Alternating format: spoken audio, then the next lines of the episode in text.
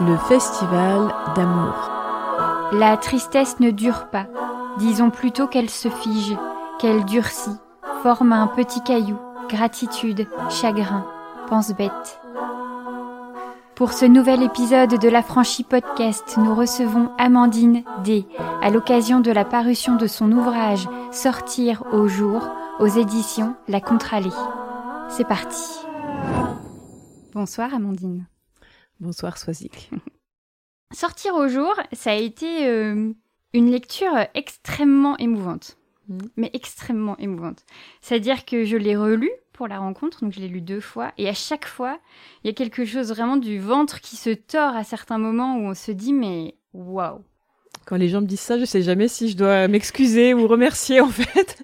Et voilà, je ne sais pas si tu avais envie de ressentir des émotions. Enfin voilà, il y a vraiment ce truc de ben voilà, quand on lit un livre, des fois on a envie de on a envie d'être bousculé, des fois pas. Donc euh, voilà, j'espère que c'était un moment pour toi euh, opportun pour être bousculé, mais en même temps je dis ça, mais euh, enfin j'espère aussi, ouais voilà, j'espère qu'il bouscule et qu'en même temps il y a quelque chose, voilà, que l'écriture elle peut prendre dans les bras aussi, j'espère.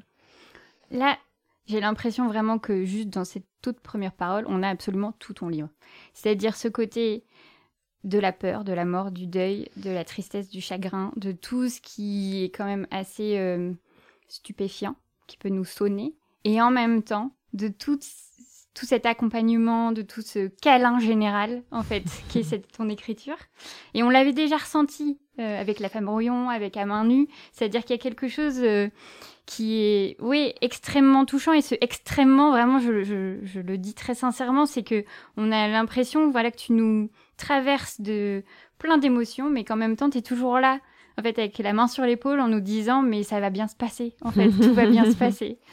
Sûrement que je me le dis à moi-même aussi. Hein. bah, en tout cas, c'est peut-être aussi ça, ce ping-pong-là, de se dire euh, euh, que ton écriture euh, est pour toi aussi cet endroit de, de douceur, en fait. Euh, tout comme cet endroit, en fait, de malmenage. Est-ce que tu... Parce que moi, je peux pas m'empêcher en fait de voir la grande image de ces trois livres que je mets l'un après l'autre. Je, c'est pour moi, c'est un chemin comme ça que l'on fait avec toi. Et euh, et c'est pas toujours facile, en fait, j'imagine, d'écrire ce que t'écris, parce que tu vas dans une intimité euh, assez importante de comment tu vis, comment tu grandis, comment, enfin, d'aller comme ça se scanner. Euh, ça doit être euh, autant malmenant, en fait, de l'écrire que nous, parfois de te lire et d'être euh, bouleversé à des endroits d'une extrême intimité aussi. Mm. En fait, euh, je dirais que c'est plutôt malmenant de vivre, de, de vivre en fait ces moments. Moi, en fait, ce qui, j'ai envie de dire qu'au moment où j'écris, c'est plutôt le moment où je reprends la main, en vrai. Enfin, du moins, j'essaye. Parce qu'avant que ce soit un livre, c'est plein d'essais et ça marche pas. euh, Enfin, voilà, ça marche pas à tous les coups et, on est confronté quand même aussi à nos limites quand on écrit. Mais j'ai envie de dire quand même. Enfin, moi, je vois vraiment le. Moi, je vois l'écriture, c'est ça, comme euh, comme une forme de, reprise de pouvoir, comme une forme de revanche. C'est Sophie qui dit beaucoup ça, la création comme une revanche, mais c'est vrai. Moi, ça me parle, et c'est d'ailleurs quelque chose que qu'on peut que je fais rapidement, enfin que j'essaie de faire ressentir, par exemple, quand euh, si j'anime un atelier d'écriture avec des collégiens qui n'ont rien à faire de, de a priori euh, de la lecture, de l'écriture, euh, que je sens très très éloignés, euh, bah il suffit de leur dire bah écrivez, et imaginez imaginez une catastrophe dans le collège ou dans le lycée, imaginez un scénario noir, et, là en fait d'un coup ils bah, d'un coup ils kiffent en fait parce qu'ils vont pouvoir torturer le prof de maths, ils vont pouvoir mettre un feu, enfin il y a ce truc en fait dans la dans la création qui est euh, voilà euh, reprendre la main. En fait moi euh, à la base enfin je, je- ce qui me malmène c'est euh, ben peut-être je suis pas la seule c'est la vie c'est les normes c'est euh, c'est les émotions que euh, que je que j'arrive pas tout de suite à analyser c'est le fait d'être T'évoquais la femme brouillon, c'est le fait d'être une femme euh, euh, qui est mère, euh, féministe et qui est, et qui est prise entre plein d'injonctions.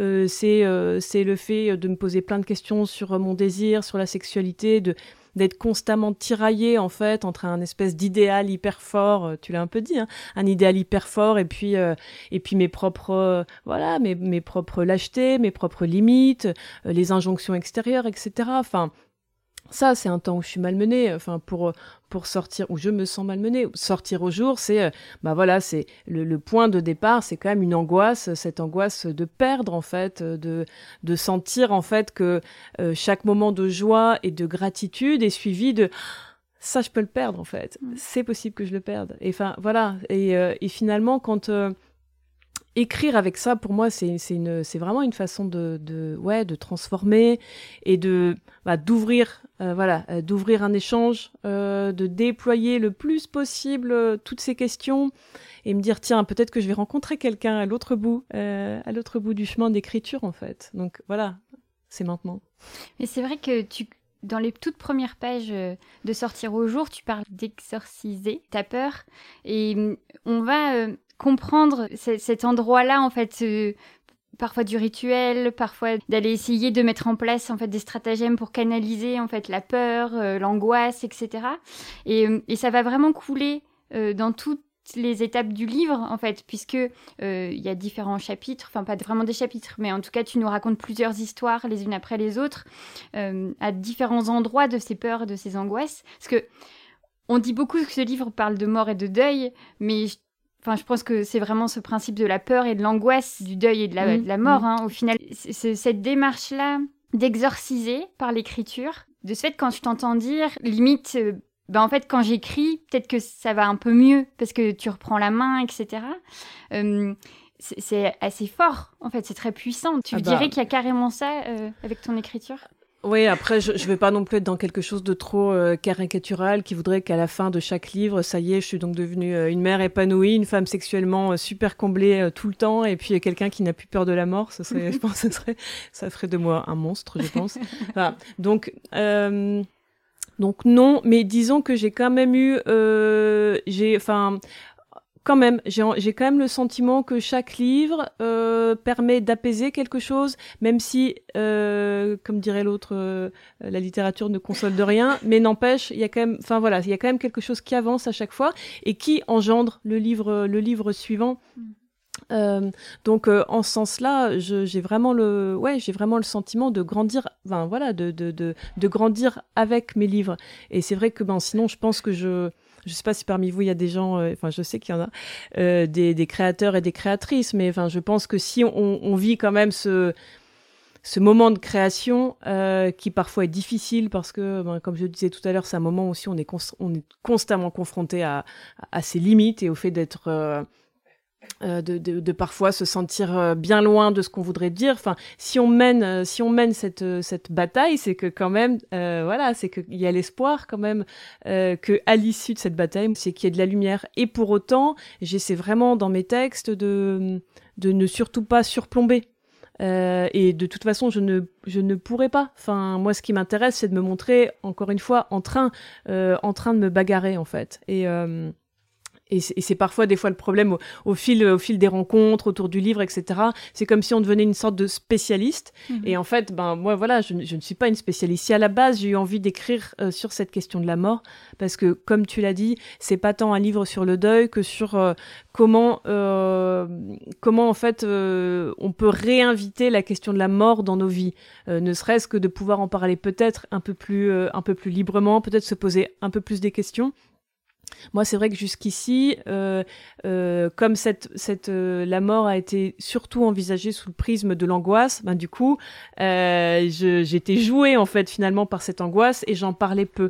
Voilà. Et ce livre, en tout cas moi, m'a aidé à peut-être mettre davantage de mots sur sur cette question-là. Et voilà. Après l'invitation, c'est le lecteur ou la ou la lectrice. En fait, ce qui a aussi permis le, le déclencheur de l'écriture, c'est une rencontre pour le coup, c'est vraiment une rencontre avec une autre femme qui s'appelle Gabrielle et qui est thanatopractrice.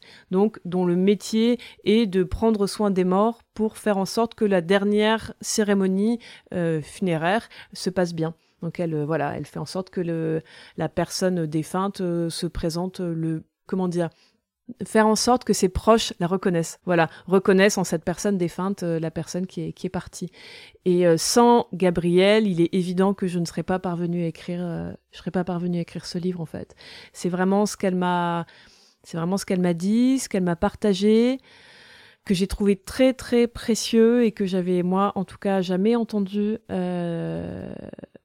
qui m'a Ouais, qui m'a comme autorisé parce que je crois qu'en fait de me dire tiens en fait même même à ce moment-là il peut y avoir potentiellement encore quelqu'un pour prendre soin de nous avec l'idée que Gabriel est à la fois quelqu'un de vraiment exceptionnel et en même temps, je, je, veux croire que des Gabriel, il y en a, il y en a plein en fait. Donc voilà. Est-ce que de revivre à chaque fois ton récit, dans les rencontres, notamment dans les lectures que tu fais. Euh, est-ce que c'est encore un endroit de vulnérabilité? Est-ce que c'est quelque chose qui te bouleverse encore? Ou tu dirais que le fait que ce soit maintenant un objet livre, quelque chose qui, qui soit sorti de toi, permette maintenant en fait d'avoir un petit recul? Parce que j'ai mmh. plein de réponses différentes à chaque fois à cette question. Et, et, là, typiquement, je me dis, est-ce que ça a apaisé quelque chose que ça soit un livre? En fait. Mhm. Ouais, bien sûr, ça a apaisé quelque chose. En fait, euh, là maintenant, moi j'ai écrit le livre, donc c'est vrai que euh, euh, les moments que j'ai traversés, l'écriture, l'écriture en, elle-même, elle a pu être à la fois angoissante et jouissive, hein, comme souvent quand on crée. Maintenant, maintenant le livre il m'appartient plus en fait, et je pense que ce serait même je suis connectée, je suis connectée à lui, mais, mais maintenant, ce que je veux, c'est, euh, c'est, le transmettre, en fait. Donc, désolé, c'est à vous d'être euh, ému et bousculé maintenant. Et, et quelque part, c'est plus à moi, mais je pense que, je sais pas, moi, par exemple, euh, c'est comme si sur, sur, une, sur une scène de théâtre, on voyait quelqu'un qui, qui débordait de larmes, etc. Bah, on serait pas touché en face, en fait. Et moi, j'ai besoin dans l'écriture aussi de, d'avoir une certaine retenue pour que bah, vous puissiez vous emparer aussi de, de cette thématique et pas pas vous prendre à la gorge comme ça. Euh, enfin voilà. Après, chacun, chacune va faire son chemin aussi avec euh, euh, ce texte. Peut-être que peut-être que ben toi tu vas être très très ému par un passage. Peut-être que ben quelqu'un d'autre sera attrapé par une autre phrase. Après, donc Enfin voilà, moi ce moment, là je suis dans le moment du, partage et de la transmission en fait. Donc c'est un endroit différent pour moi, qui est plus l'endroit qui précédait et une émotion très forte qui a vraiment été le déclic de l'écriture. Pour autant, pour autant, euh, euh, je sais que je suis encore euh, très très connectée avec le dernier passage, méga teaser, parce que c'est un de ceux qui m'a vraiment qui a vraiment déclenché l'écriture, enfin notamment dans le rapport avec dans le rapport avec mon fils de ce que ce que je mm. raconte en fait. Et après moi je fais aussi beaucoup de lectures à voix haute et beaucoup de lectures musicales qui sont aussi euh, d'autres moments euh, de transmission et euh, et si je veux transmettre ce texte, il faut que je sois moi-même à distance en fait. Si je me mets à vous parler du texte avec la, je veux dire la gorge serrée etc. Enfin ça ça va pas marcher en fait. Enfin donc mm. voilà. Tu nous proposes une quand même un chemin qui va nous montrer en fait que tout n'est pas si facile.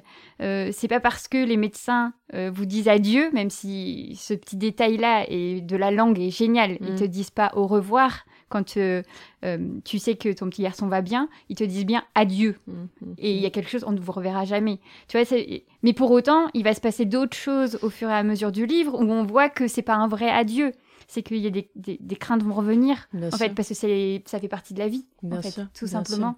Et, euh, et, et, je me dis, en fait, euh, il y a quelque chose de, de tellement fort dans ces histoires que parfois, peut-être que tu, tu, pourrais être surprise de revivre, en fait, des endroits de ton texte, euh, tout comme moi, en lisant une deuxième fois. Hmm. Ben, j'ai été hmm. de nouveau sur certains passages, alors que je les connaissais tu vois. Bien sûr. Oui, oui, non, mais après, je, je évidemment, je pourrais de nouveau être touchée par, euh, par euh, tout ce que je traverse. Mais ce que je veux dire par là, c'est que je pense que ça se produira pas forcément lors d'une rencontre en librairie mm. ou d'une représentation. Après, évidemment, intimement, euh, je, je, peux être encore bousculée par toutes les questions que j'ai remuées là, ça c'est une évidence. Mais c'est un autre moment. Là, pour moi, le moment, il est, c'est le moment du partage en fait. Et, mm-hmm. et et du coup, voilà, c'est ce que je disais tout à l'heure. Si je veux partager, il faut que, enfin voilà, il faut que je sois disponible aux personnes qui sont là en fait, et, pas trop prise par mon émotion. Après, euh, je, il y a 20 000 façons de faire. Je, je dis juste ce qui moi me paraît euh, être la bonne façon. Après, euh, enfin la bonne façon. Mais celle qui te va. Ouais, voilà, c'est ça, celle qui me Il faut quand même se protéger. Et en plus, euh, et en plus, ce serait pas juste par rapport à ce que j'ai écrit, mm. parce que comme tu, comme tu l'as dit, enfin, moi, je cherche quand même, euh, euh, moi, je cherche à avancer avec, avec, avec cette question-là, et puis à, à ressortir plus forte mm. à la fin du livre, tout comme j'espère que le lecteur ou la lectrice pourra aussi prendre un petit peu de force en fait en lisant ce texte je ne sais plus quel libraire a comparé mon livre à une, une, une écharpe réconfortante.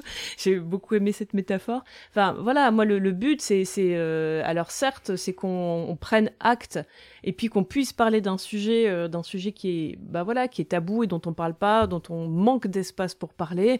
C'était vrai aussi pour mes textes précédents, la maternité, la sexualité. Enfin, du moins qu'on se sente libre d'en parler euh, tout en pouvant dire sa fragilité et sa, et sa vulnérabilité. Parce que c'est à la fois c'est des thématiques qui sont omniprésentes et en même temps euh, dont il est difficile de parler avec eux avec un peu d'authenticité. Donc euh, ça pour moi c'est ça pour moi c'est vraiment c'est vraiment le plus voilà c'est le c'est le centre en fait de mon écriture. Dans les différentes histoires il y a euh, entre-temps, euh, les, les, paroles de Gabrielle, dont on va découvrir le métier et, et comment elle en est arrivée là aussi, euh, aussi dans son intime en fait, ce que ça fait en fait de travailler avec des morts euh, et d'être cette dernière personne qui prend soin d'elle et d'eux. Euh, et il va y aussi y avoir, euh, de manière assez marrante je trouve, le principe du vie ma vie, donc une émission de télé où des personnes en fait sont emmenées dans un lieu de travail qu'ils ne connaissent pas.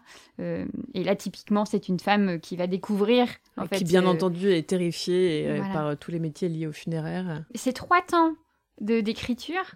Euh, ils vont extrêmement bien ensemble parce qu'avec ça, on a l'impression d'avoir vraiment une, image assez vaste en fait de la façon dont on peut appréhender en fait cette dernière partie qui est la mort. Est-ce que tu avais déjà en tête ces trois parties? Est-ce que tu elles ont été faites séparément les unes des autres et qu'après tu t'es amusé à les, les chevaucher, les mettre les unes à côté des autres. Euh, ou au contraire, euh, bah, à partir d'un moment, en fait, tu, tu, tu, parlais de toi, de ta famille, etc. Et qu'il fallait aussi dans l'écriture que tu coupes en fait de cet élan-là pour aller mettre euh, d'autres choses. Est-ce que ça, enfin, les techniques mmh. d'écriture à ce moment-là, elles sont intéressantes quand tu as trois temps comme ça aussi distincts les uns des autres? Mmh. Ben, c'est un peu du, c'est ça, c'est du, c'est du collage, euh, comme au sens euh, plastique euh, du terme, en fait, vraiment apprendre des, des éléments épars et, et les faire se, les tricoter ensemble, les faire se répondre. Moi, ce que j'ai voulu faire, du coup, j'ai, j'ai voulu, euh, j'ai voulu faire entendre la voix de, j'ai voulu faire entendre la voix de Gabriel en écho à, à, à, différents fragments que je partage sur mon rapport, mon, en rapport à la mort. Euh, par exemple, je, je, parle à un moment d'un grand-père que j'ai, euh, que moi j'ai jamais connu parce qu'il est, euh, il est, il est mort il y a très longtemps, et et, et en même temps dans un dans un fragment qui est qui est en réponse à ce à ce fragment-là, euh, Gabrielle dit que bah, souvent quand elle enterre, enfin quand euh, elle doit habiller les personnes âgées, et donc souvent elle raconte que les vieux monsieur ont une tenue très élégante avec des boutons de manchette, et puis que et puis que les gens euh, lui mettent un pantalon, un pantalon de survette tout doux avec des grosses chaussettes confortables, enfin voilà. Et du coup, pour moi il y, y, a une passerelle en fait. Je veux, c'est comme si finalement dans ce livre, elle, elle comment dire, ce que, je peux me raconter, c'est que euh, euh, c'est comme si bah, je prenais de nouveau soin de ce grand-père que moi je n'ai évidemment jamais connu. C'est comme si de nouveau euh, je lui offrais ma petite cérémonie funéraire à moi. Et ça, se, ça se répond, ça se répond constamment. Je, je, dis à un moment qu'elle prend soin, euh, qu'elle prend soin d'une jeune femme. C'est rare qu'elle prenne soin de, de, personnes, euh, de personnes jeunes, et ça fait écho à, euh, bah voilà, à ce que je raconte d'un autre deuil. Et alors ça, c'est, j'espère que, alors moi, je, je, le sais, et je, c'est des choses que j'essaie de tricoter quand même un peu, un peu finement. Peut-être que certains lecteurs, lectrices passent à côté. Peut-être que, j'espère que c'est pas trop. à la fois, j'ai envie qu'on voit les coutures et je voudrais qu'on les voit pas trop. Donc peut-être que c'est un écho qui soit, qui est un peu plus euh, qui peut être un peu plus intime. Mhm.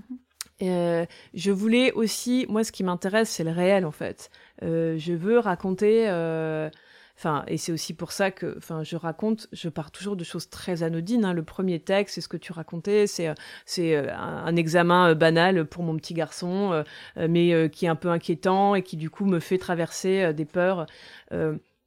Mais c'est vraiment ce truc quand on est parent ou quand on est proche d'enfants ou d'un coup, euh, en une seconde, on bascule dans la psychose parce que ça se passe pas comme d'habitude et que du coup, enfin voilà, c'est c'est à l'image du lien en fait. Enfin, euh, c'est c'est aussi pour ça que c'est un livre réconfortant parce que euh, voilà, euh, qui dit peur de perdre dit dit le, le la puissance du lien qui nous unit à l'autre personne. Donc voilà, c'est aussi pour ça que ça, ça compte. Et, je veux, voilà, je veux, moi, c'est ce qui m'intéresse, c'est de voir où ça se cache dans nos quotidiens, même si on n'en parle pas, même si on ne le dit pas. Et d'ailleurs, c'est assez rigolo comme euh, euh, n'importe quel parent euh, vous dira ça, vous dira que si ce n'est pas quotidiennement, c'est régulièrement en fait. Il pense à la mort de son enfant, à cette éventualité tellement, horrible, mais qui, est, qui est de l'ordre presque de l'impensé n'importe qui a pris soin d'un nouveau-né, euh, c'est que euh, voilà, on se, une fois qu'il dort enfin, on se lève pour vérifier qu'il respire en fait, et on le mm. réveille d'ailleurs en faisant ça souvent. Enfin, voilà, il y a vraiment ce côté euh, de, de je, je, veux, je veux pouvoir raconter comment ça se niche dans nos, dans nos quotidiens sans que finalement on ait vraiment le temps d'en parler. C'est aussi, enfin, je trouve que la question du temps, elle revient aussi souvent dans mes livres. Mm. Enfin, quel temps on s'accorde en fait pour pouvoir penser. Ça, en tout cas, c'est ma, voilà, ma partie à moi. Je veux pouvoir, enfin, par rapport à Gabriel, on est sur les, les, parties qui concernent Gabriel. Euh, on est sur des choses qui sont très concrètes. Enfin, j'ai parlé un peu des vêtements. Euh, il y a le, maquillage. Il y a euh, la façon dont les gens réagissent quand ils l'accueillent. c'est, voilà, c'est pareil. Elle est pas du, elle est pas dans le surplomb non plus. Elle raconte en fait ce qu'elle, ce qu'elle vit à cet endroit très très particulier de la vie, de la vie des vivants. Et après, les extraits euh, que tu évoquais, donc c'est des extraits de l'émission télé Vie ma vie, où en gros, euh, on met en contact deux personnes euh, radicalement opposées. Donc Didier, en l'occurrence, thanatopracteur, et Françoise, qui trouve que vraiment faire ce métier-là, faut être complètement fou, mais qui y va quand même. Enfin, c'est les, toujours les paradoxes de la télé, où en fait... la, la, télévision, du coup, permet des situations que, pour le coup, dans le réel, ne pourraient pas se produire, à savoir rassembler pour un temps, pour trois jours, des gens qui sont complètement antagoniste. Et puis la télé, surtout, elle s'invite dans une, dans une chambre funéraire euh, auprès de la thanatopractrice que moi, évidemment, je n'ai même pas songé à faire. Enfin, mhm. c'est pas, c'est pas mon endroit. Euh, mais du coup, ça permet aussi de prendre en charge euh, certains aspects techniques dont Gabriel m'a peu parlé et que je voulais pas non plus complètement éluder. Et après, c'est euh, c'est drôle parce que c'est à la fois hyper scénarisé évidemment euh, cette émission télé et en même temps il y a toujours des petits il y a quand même toujours un moment des choses qui échappent qui échappent au script en fait des, des phrases. Moi je les ai trouvées aussi touchantes. Je voulais pas euh, enfin mon idée c'était pas juste de me moquer de ces deux protagonistes hein, parce que je trouve qu'il y a quelque chose aussi assez euh, dans ce truc très écrit il y a quelque chose qui est assez euh, émouvant quand même aussi et, et qui a échappé un petit peu Dans les trois parties, il y a cet endroit-là.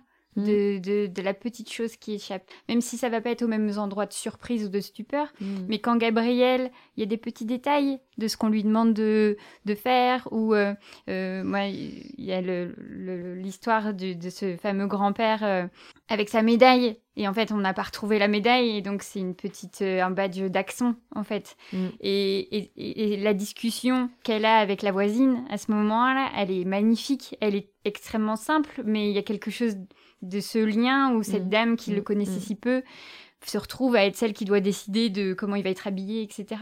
Et, de et, j'ai trouvé ce petit détail extrêmement tendre et précieux sur ce qu'on vaut encore en tant qu'humain, en fait. Mais oui. Parce que tu vois, j'ai quand même... Et je pense que c'est... Euh, c'est, c'est, peut-être aussi ça qui m'a énormément touchée dans ton livre, c'est qu'on retrouve de, de l'humain en fait. Mm, mm. On a tellement été habitués, et notamment depuis la pandémie, et t'en parles aussi, d'être dans des distances, de pas enfin, d'avoir perdu, en fait, quelque chose peut-être de plus spontané, que là, en fait, quand moi je lis que cette voisine pense à mettre ce petit badge qui est un pins, en fait, ça me...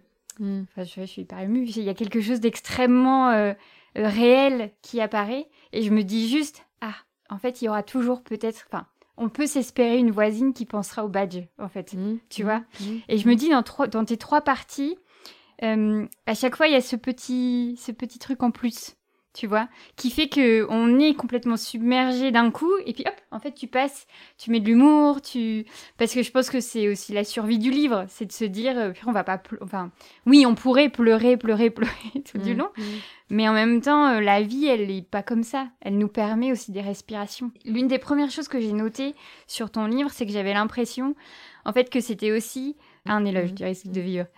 Bah oui, c'est un, enfin c'est un éloge du lien aussi parce qu'encore une fois, euh, si on parle de ce qu'on va perdre, euh, on parle aussi de ce qui nous lie les uns aux autres. Et effectivement, enfin tu parlais de la pandémie, je pense que c'est, on a tous été, toutes été bien en je pense on a senti à quel point finalement, nous, enfin, on n'est que du lien en fait. Alors après, on peut tenter de s'en défaire comme on veut, on peut, euh, mais le fait est que, et puis quoi qu'il arrive, c'est ce que tu disais toi aussi en introduction. Euh, on commence et on finit entre les mains des autres. Enfin, quand j'avais écrit La femme brouillon qui parle de maternité, c'est quand même assez, je trouve, euh, troublant de se dire que les premières personnes qui nous ont prises, qui ont pris soin de nos corps et les dernières on ne les connaîtra jamais. Ce sont des anonymes en fait. Hein. Euh, mmh. euh, la personne euh, qui à la maternité a pris soin de toi et enfin voilà a compté tes doigts de pied et a vérifié que tout allait bien. Enfin voilà, tu sauras jamais qui c'était. pourtant, je peux imaginer qu'elle a mis de la douceur et du soin dans, ces gestes-là qu'elle qu'elle t'a donné. Et voilà, la dernière personne, on ne la connaîtra pas non plus. Et, et, et oui, il faut se dire que qu'il y a des personnes comme, comme Gabrielle qui existent. Et, et c'est Enfin voilà, effectivement, donc ce que tu ce que tu racontais avec ce, vieil homme euh, avec sa médaille militaire, en fait, euh, l'anecdote c'est que les vieux messieurs sont souvent enterrés avec leur médaille euh, militaire. et en fait, comme cette vieille dame sait qu'il a une médaille, mais qu'en fait elle l'a pas trouvée parce qu'elle est c'est pas une proche de lui en fait, c'est une proche, voilà, géographique, mais elle est pas c'est pas une intime. Donc elle lui met sa médaille de fidélité d'Axon en disant bon bah ça fera le job quoi. Et, et du coup, c'est vraiment, on est au centre de, l'humain, enfin, le mhm. sublime, le trivial, euh, le, dérisoire, et en même temps, comme tu dis, elle l'a fait. Enfin, je veux dire, elle, mhm. elle, a, quand même posé quelque chose. Euh, enfin, donc, euh, ouais, on est, on est là. Mm. En fait, il y a quelque chose de la précision dans le lien que tu racontes. Mm. Mm. Et j'ai l'impression qu'on a aussi besoin de se raconter des histoires autour de ça pour mieux supporter le fait que, alors si ce n'est pas nous-mêmes, euh, parce que euh, certaines personnes ont extrêmement peur de leur propre mort, d'autres ont extrêmement peur de la mort des autres, de ceux qui les entourent, de leurs proches, de leurs aimés, etc. Mais on a besoin d'habiller un petit peu, en fait, tout ça pour juste euh, continuer, en fait, pour juste mhm. supporter. Mhm. Mhm. Et ce qui me rend assez curieuse par rapport à Gabrielle, comment tu sens qu'elle, elle fait en fait. Bah, je pense qu'elle le fait parce que, parce que ça a du sens, en fait, pour mhm. elle. Elle le sait, en fait. Euh, elle, le sait que ça va euh, apaiser euh, les personnes proches du défunt, de voir leur défunt élégant, avec des traits apaisés. Elle le fait parce que ça a du sens, même si la tâche peut paraître ingrate, comme euh, comme euh, n'importe quelle infirmière euh, va prendre soin d'une personne dans un hôpital, comme quelqu'un va prendre soin d'un nourrisson, elle le fait parce que bah, profondément pour elle, ça a du sens et, c'est ce qui la tient, même si des fois elle se dit que c'est un métier de merde, parce que c'est enfin pas dans le rapport au défunt, mais parce que les conditions d'exercice de, de, son travail sont parfois difficiles. Mais ce qui lui, ce qui elle l'apaise et fait sens, alors que c'est aussi un livre qui parle de ça. C'est une reconversion en fait. Hein. À la base, elle faisait un métier qui était tout autre. Et, euh, et si elle le fait, c'est parce que enfin, elle a trouvé du sens à ses gestes, alors que c'est quand même pas donné à tout le monde. J'imagine que vous me rejoindrez d'avoir le sentiment de faire un travail qui a du sens. Euh, et voilà, et ça parle de ça aussi. Euh, on est quand même beaucoup à s'interroger sur ben, le sens de nos métiers et est-ce que ce qu'on fait, ça, voilà. Euh, tu l'as dit en fait, Gabrielle, elle, elle propose un récit. À un moment, je fais le lien entre elle et moi parce qu'évidemment, en tant qu'écrivaine, il paraît évident que même si je parle du réel, je suis aussi dans le récit. Elle aussi, elle propose aux, elle propose aux proches le, le, récit de d'un défunt qui euh, euh, qui s'endort euh, paisiblement, alors que peut-être la fin de cette personne n'a pas été paisible et peut-être que, mais n'empêche qu'elle elle propose ce récit et ce rituel là et et personne n'est dupe, mais tout le monde en a besoin. On a besoin de se raconter. On n'est fait que de ça. Tout comme j'ai besoin de me raconter que je ressemble à mon grand-père que j'ai jamais connu. Tout comme j'ai besoin. Enfin, voilà, c'est des histoires. Euh, comme... Enfin, c'est des histoires qui nous tiennent debout aussi. Tout comme le... la façon dont on se souvient des gens, parce que de mmh. ce fait, bon, après Gabriel, il n'y a plus que les souvenirs, euh, les photos, les choses qu'on se raconte à table. Ce qui m'a aussi interpellée, c'est que la façon dont on parle, on résume en fait, la vie des gens et qui ils sont, qui, elles sont pour nous. Et notamment, euh, euh, encore une fois, face au grand-père, le grand-père est très présent aujourd'hui, qui est décédé dans un accident de voiture. Vous, avez une façon dans votre famille de, dire ça, en fait, sa mort. Ce qui m'interpelle, cette petite phrase avec laquelle on, parle des gens morts autour de nous. J'ai trouvé ça et extrêmement cruel. Je me disais, mais c'est extrêmement court en fait. On va être réduit à une phrase. Mmh.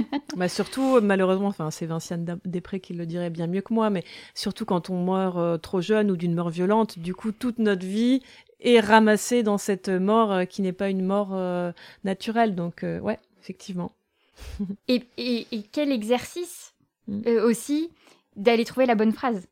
Ah oui, tu veux dire au moment de la cérémonie notamment Ouais, ou des façons dont on parle. Tu vois, bah, c'est quand même un endroit assez particulier de la bah. façon dont on parle des morts. Bah, ce qui est assez touchant, c'est surtout que quand euh, quand il y a une quand il y a un enterrement, euh, quelqu'un doit prendre la parole pour euh, pour parler de la personne défunte et je pense que c'est pas je me dis pas tant que euh, qu'on n'a rien à raconter parce qu'évidemment quand on est proche de quelqu'un il y a toujours quelque chose à raconter. Enfin moi je parle de l'enterrement de ma grande tante euh, où on raconte les tablés euh, les recettes de gâteaux on raconte enfin voilà c'est c'est c'est des choses qui sont anodines mais qui pour tous les gens présents font faisaient vraiment sens en fait. Mais mais ce qui est surprenant, c'est qu'il faut qu'à un moment quelqu'un se sente légitime pour prendre la parole et euh, voilà et le fasse et, mm. propose et propose un récit. Et moi, ça, je trouve ça aussi très touchant. Euh, voilà qu'à un moment où qu'on ou que choisir tel ou tel poème ou telle ou telle prière d'ailleurs, enfin voilà, qui va accompagner. On peut pas se passer d'un récit, on peut pas se passer de mots dans ces moments-là. Il faut surtout euh, rester liés tous ensemble grâce à grâce à un récit. Après le récit va être religieux, il va être spirituel, il va être, enfin voilà, peu importe, mais il faut rester absolument lié face à, l'effroi en fait que la euh, que la que la perte cause. Donc euh, voilà, les mots vont nous aider à ça. Et par rapport à, au, grand-père, qui décidément est avec nous ce soir, je pense, euh, c'est aussi euh, le, le, le, récit de sa mort est toujours très ramassé avec, euh, avec toujours les mêmes mots, parce que je pense que pour le coup, il y a vraiment un grand besoin de se déconnecter avec l'effroi que qu'a été, qu'a été cette perte brutale. Donc, il est presque réduit à une, à une formule, même s'il prend mm. beaucoup de place dans le, dans le cœur des gens. Mais voilà, parce qu'il faut, voilà, il faut que, il faut presque, là pour le coup, les mots, ils servent presque de, de trame comme ça, très serré, euh, pour pas que l'effroi euh, ne, ne s'en échappe. L'une des premières, autres premières choses que j'ai notées, c'était euh, oui, bon, bah la mort, c'est l'ultime rupture. Mais parce que tu vois, dans cette idée de la rupture, c'est pas une séparation.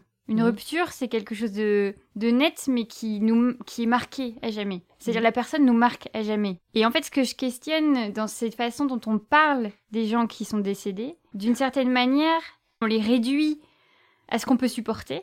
Et c'est un peu ce qu'on va garder, en fait, de cet endroit de rupture. Mmh, mmh, tu vois mmh, Et donc, je me dis que ça peut être un exercice assez intéressant que de faire une phrase par personne en rupture. Tu veux dire de le, le, de le réduire, dans un récit? Ouais. Oui, j'imagine, euh, j'imagine qu'on peut le faire, à savoir que euh, la différence, c'est que forcément, une fois morte, on ne pourra pas contredire le récit, là où un ancien amant ou amante pourra éventuellement reprendre le pouvoir là-dessus. Je suis pas d'accord sur ta phrase.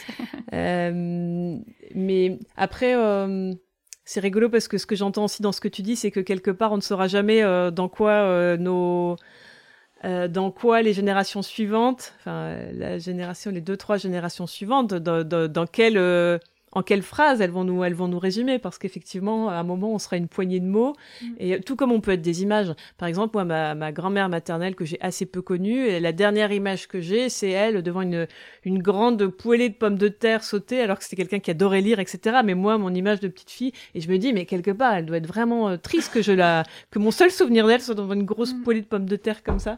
Mais en fait, on n'est pas, enfin, je pense que on aimerait, on aimerait avoir le pouvoir sur euh, l'image qu'on va garder ou sur euh, le, voilà les phrases qu'on dira de mm. nous, le récit qu'on se fera de nous, mais euh, celui-là, il nous échappe en fait.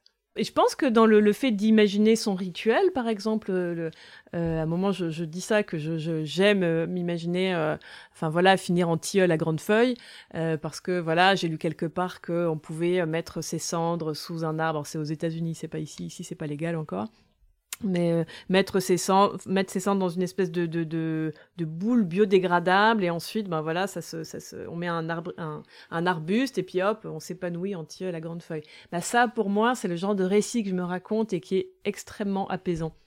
Euh, voilà, on ne sait pas ce, qui, ce, que, ce que sera la suite, mais en tout cas, rien que de pouvoir imaginer un après, de pouvoir imaginer ça, enfin voilà, la façon dont on aimerait que cette cérémonie euh, se passe, Euh, c'est, enfin, je trouve que c'est un exercice qui est, qui peut être pour le coup assez, assez réconfortant. Donc en fait, parler de votre mort à venir. Après, c'est bien tout, tout l'endroit de ton écriture, c'est de, parce que même si euh, on est dans l'émotion, etc., euh, ça reste un livre qui constamment fait le ping-pong entre la mort et la joie.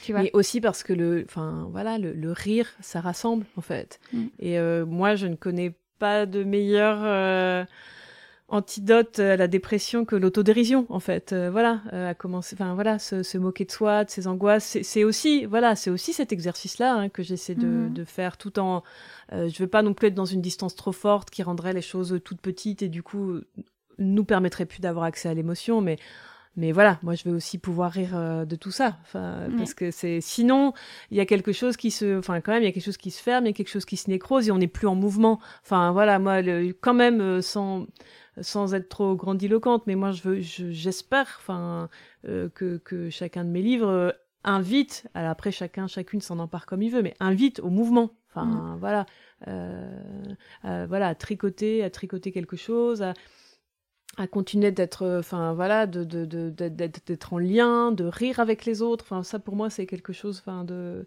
ouais de, super important euh, et et je veux pas nous enfin après c'est aussi je pense une question euh, qui revient notamment quand on a quand on a des enfants. Enfin, c'est aussi de se dire bah tiens, euh, est-ce que ça vaut le coup en fait de les parce que c'est des, des, des, choses qu'on entend beaucoup. Est-ce que ça vaut le coup de faire des enfants en fait aujourd'hui? Ben voilà, moi je pense que je pense que voilà la vie vaut le coup d'être vécue, que c'est une expérience intéressante à vivre en fait. Je veux aussi, enfin voilà, je je veux pas non plus sombrer dans un euh, dans, un pessimisme qui moi, enfin c'est pas juste une posture, ça ne me parle pas en fait. Euh, je crois vraiment que dans l'humanité, euh, voilà, il y, y, a la crasse, il y a la beauté et qu'il y a les deux et que, que c'est comme ça aujourd'hui, que c'était aussi comme ça avant et, et que voilà, maintenant faut se retrousser les manches pour ça, mais ça, ça, existe en fait, je le crois fondamentalement. Mhm. Au détour d'un petit badge d'accent. Ouais. Est-ce que tu souhaites nous lire un extrait pour terminer Ouais. Alors. Donc là, c'est Gabriel qui prend la parole. Euh, parfois, les gens insistent. Mais pourquoi tu fais ça? Sous-entendu, c'est quoi ton problème? Certaines personnes ont un vrai mouvement de recul. Comment tu peux faire un travail pareil? Sur les forums, des internautes disent que mon métier les dégoûte. Des gens posent beaucoup de questions, certains ne veulent rien savoir, d'autres réclament des détails. Souvent, ça part en déconnade. Les gens veulent bien parler de la mort, mais il faut que ce soit drôle. Parfois, ça réveille des souvenirs aussi. Ça plombe l'ambiance. Si je sens que la personne en face est en train de replonger dans un deuil, je tente de bifurquer. Au début de ma carrière, pour répondre à la curiosité des gens, il m'arrivait parfois de parler des deuils que j'avais vécus pour expliquer ma reconversion. Mais au fond, j'en sais rien. Ce métier m'a attiré, j'ai essayé, j'ai douté, et aujourd'hui je suis heureuse d'avoir pris cette décision. Quand je travaillais dans une agence de communication, personne ne me demandait jamais pourquoi. Alors que c'est une vraie question, non? Aujourd'hui, j'essaie plus de me justifier. Il m'arrive encore de dire que je travaille dans la com parce que si j'évoque mon métier, ça va forcément détourner la discussion. Mais ma famille m'a soutenue dans mon choix de réorientation. Avec ma mère, on a toujours parlé de la mort librement. Il y a quelques jours, un souvenir m'est revenu. J'avais cinq ans quand mon arrière-grand-mère est morte. Son corps était installé dans la salle à manger et j'avais insisté pour la voir. Je me souviens de sa peau tannée et son ventre gonflé. J'avais dit à ma mère Mamie était enceinte. Je pense que ma mère a bien fait de me laisser la voir. J'avais posé des questions, elle avait pris le temps de me répondre.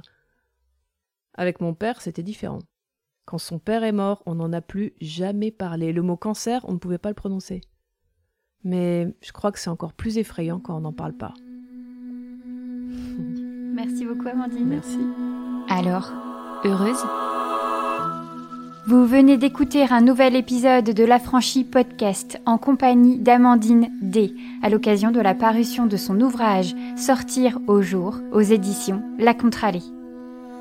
Le Festival d'amour, c'est Soazic Courbet à la réalisation, Pierre-Antoine Naline à la création sonore, Sophie Sand, Séverine Cagnac et Léonie Young au chant et Chien Fou pour l'univers graphique.